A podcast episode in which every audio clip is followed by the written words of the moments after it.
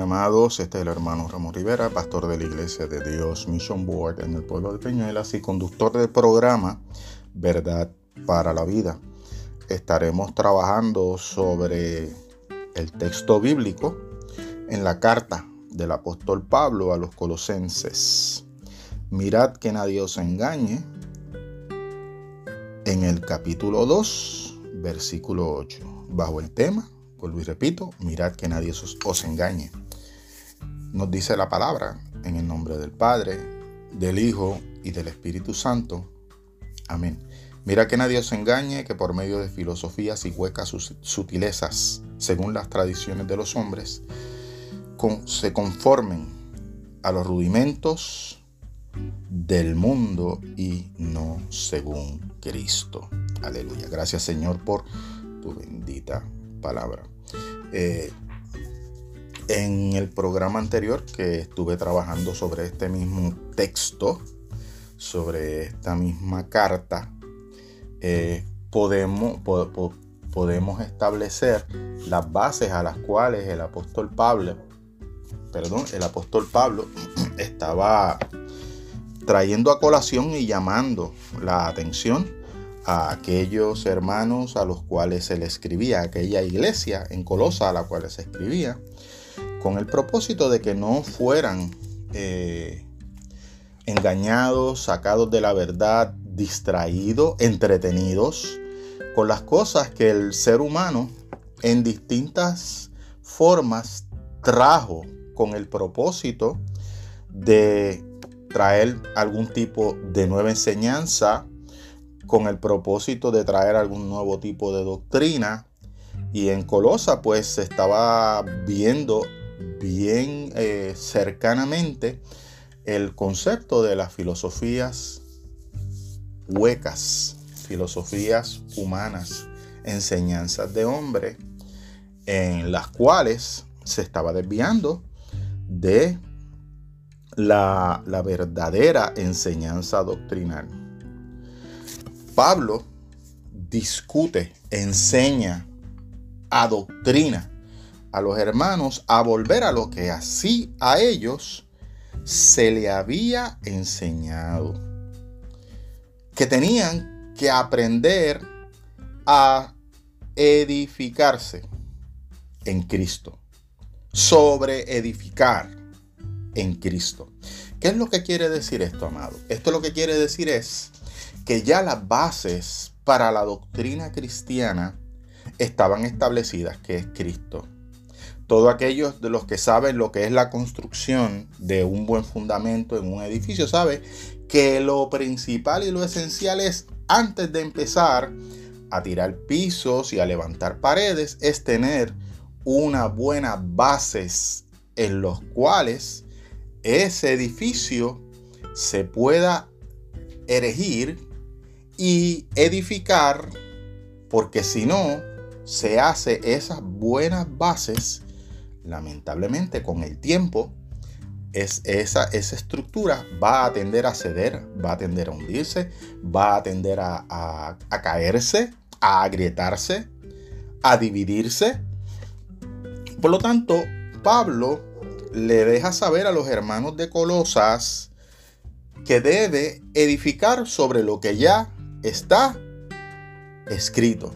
Edificar sobre la, base, la fuente, lo que ya Jesús estableció, lo que estaban enseñando los apóstoles y no en fundamentos de hombres que estaban errados. Por medio de la iglesia en ese momento, edificar, sobre edificar, en Cristo estaban confirmando su fe. ¿Cómo ellos confirmaban su fe? Es algo que todavía hoy nosotros, como creyentes en el fiel Evangelio de Jesucristo, hacemos. Seguimos la enseñanza. ¿Escuchó bien? La enseñanza.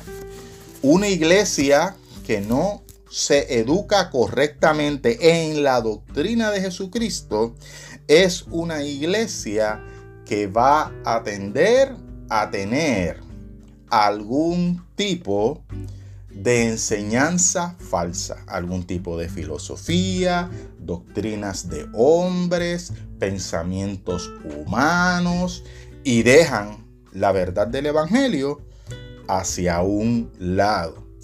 Eh, y, eso usted lo puede ver eh, claramente eh, en distintos lugares, como por ejemplo, hoy día muchos de nosotros tal vez nos hemos dado cuenta, otros no se han dado cuenta, que hay veces que escuchamos predicadores que vienen a traer la palabra de Dios y no saben o no tienen a bien dirigirse correctamente a lo que dice la escritura, a la enseñanza fiel y firme que dice la escritura, la enseñanza sólida, a la enseñanza que no cambia de la escritura. Y, en, en cosas tan simples, escuche bien, en cosas tan simples como no saber distinguir entre lo que es un libro y lo que es una carta o epístola. Ejemplos que le voy a dar. El ejemplo. Eh, vamos a irnos al Nuevo Testamento y en vez de decir, pues vamos a buscar en la carta a los colosenses, escrita por el apóstol Pablo, te dicen claramente, pues vamos a buscar en el libro a los colosenses, escrito por Pablo. Son dos cosas bien diferentes. Son dos cosas bien diferentes. Porque un libro es una parte de la Biblia y las cartas o epístolas es otra parte de la Biblia.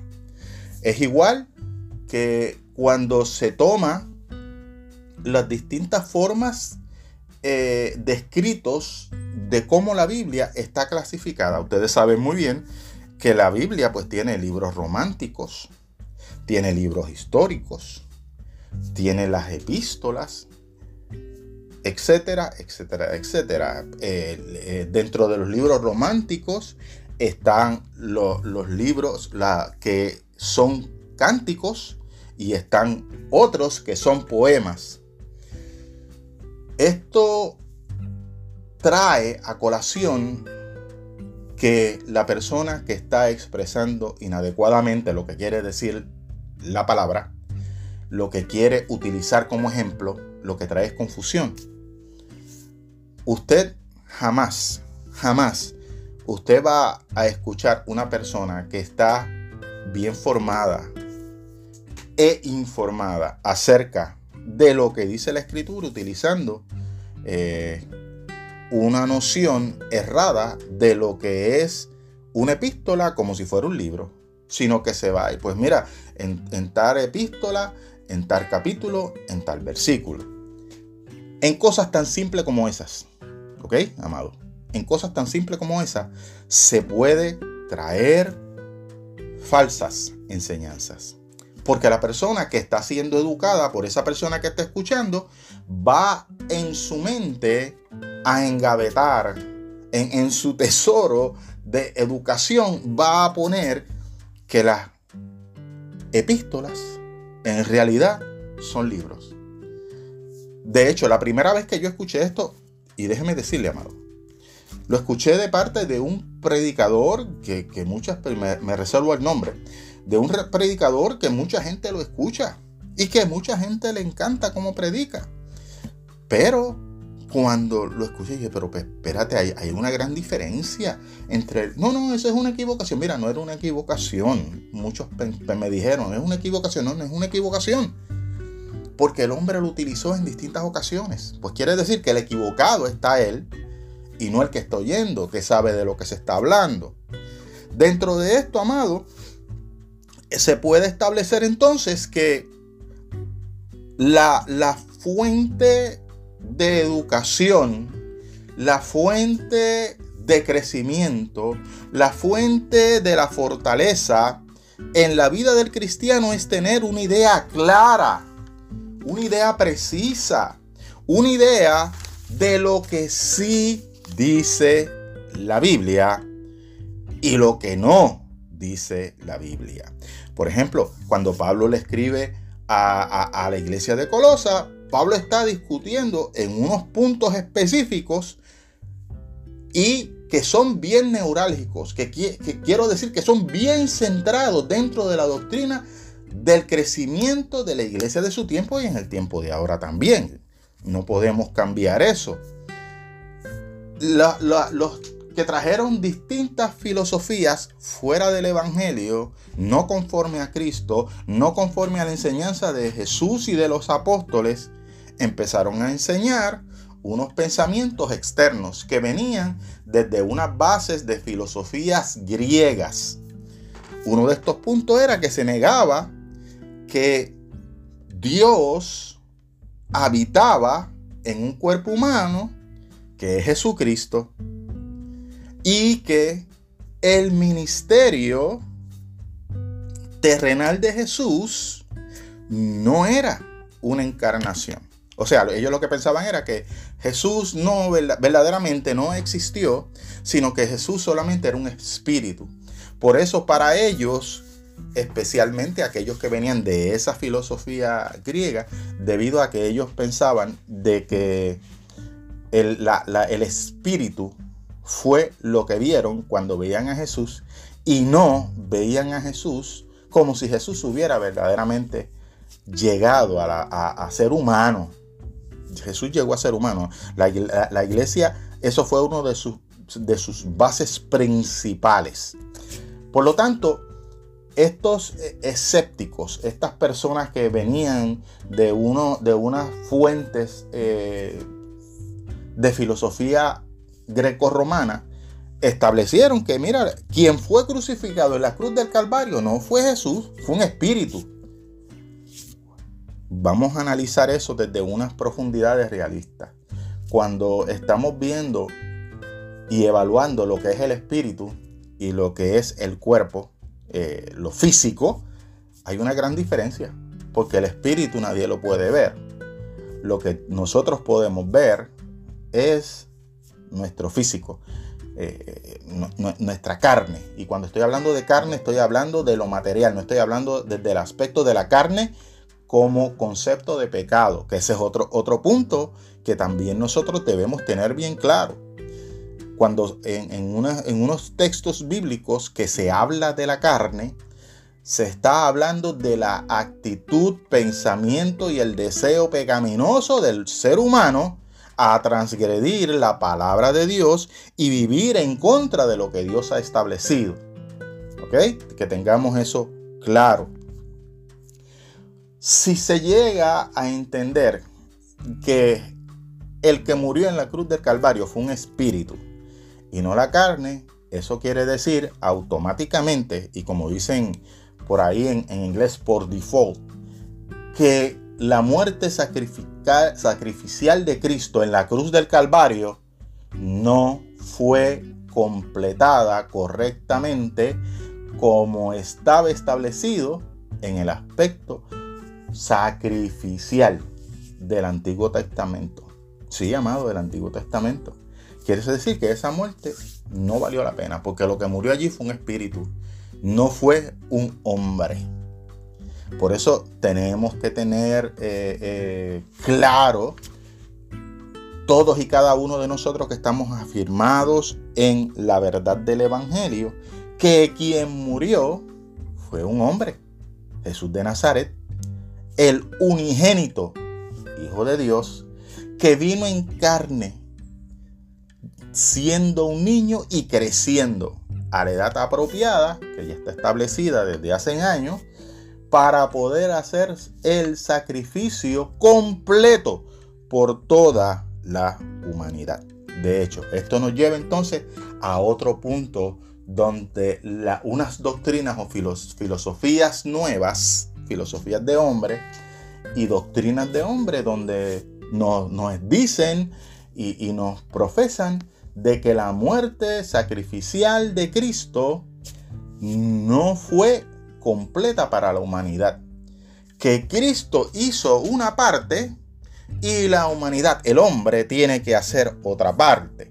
Por eso usted ve personas, eh, religiones, eh, usted puede ver lamentablemente hasta iglesias que pasan por unos procesos en los cuales ellos tienen que poner parte de ese sacrificio de parte de ellos para que la obra de Cristo sea completada.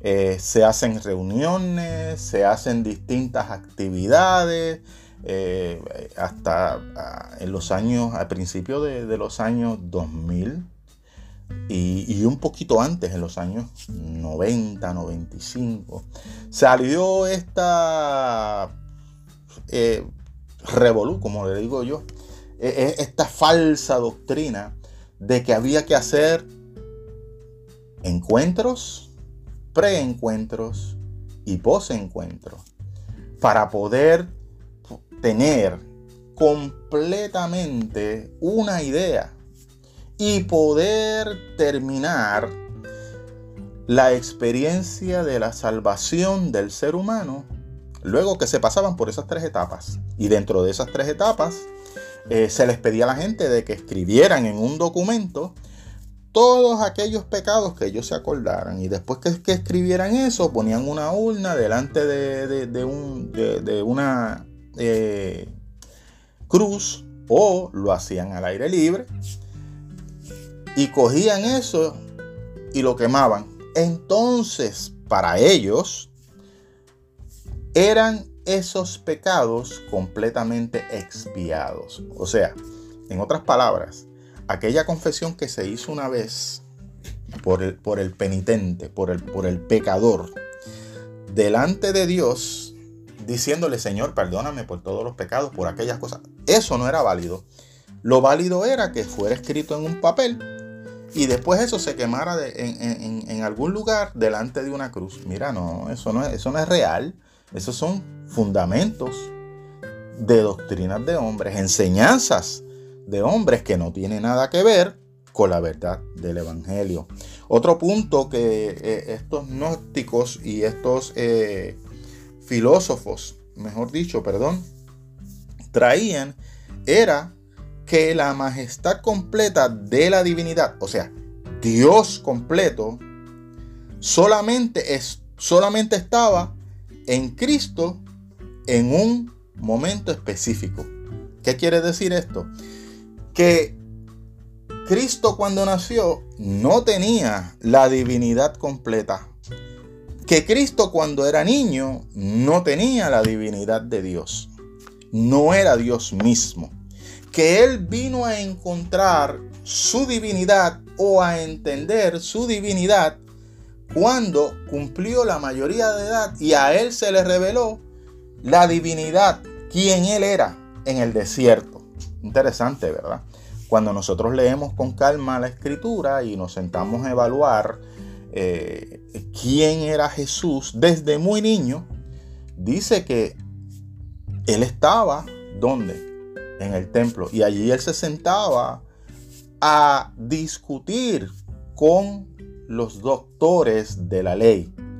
Y dice bien claramente en el Evangelio que cuando le fueron a preguntar que qué él hacía ahí y por qué él estaba ahí, él le dijo, mira, en los negocios de mi padre es necesario que yo esté. Pues entonces Jesús sabía desde su niñez quién él era y por qué había llegado. El, concepto de decir de que a él la divinidad le fue revelada en los, cuando él cumplió los 30 años y se fue al desierto, es para llevar una idea errada, una falsa doctrina de que Jesús no tenía conciencia de quién él era. Otro de los puntos que también esta falsa doctrina y, humana y también filosófica, ellos estaban enseñando que Cristo no estaba por encima de todo, a lo cual los apóstoles en distintas ocasiones y también en Colosenses se escribe con el propósito de dejarle saber que Cristo sí estaba por encima de todo, de toda la creación, visible o invisible. Cuando se toma esta, esta postura de que Cristo no estaba por encima de todo, automáticamente se está restando a la autoridad divina con la cual Jesucristo, nuestro Señor, llega a redimir toda la humanidad. Completamos en este momento esta parte y seguiremos más adelante, amados hermanos, trabajando y dialogando sobre los diferentes nadie os engañe que aparece como enseñanza bíblica por medio de los apóstoles para la iglesia de aquel entonces y aún para la iglesia de hoy día. Dios les bendiga, Dios les guarde.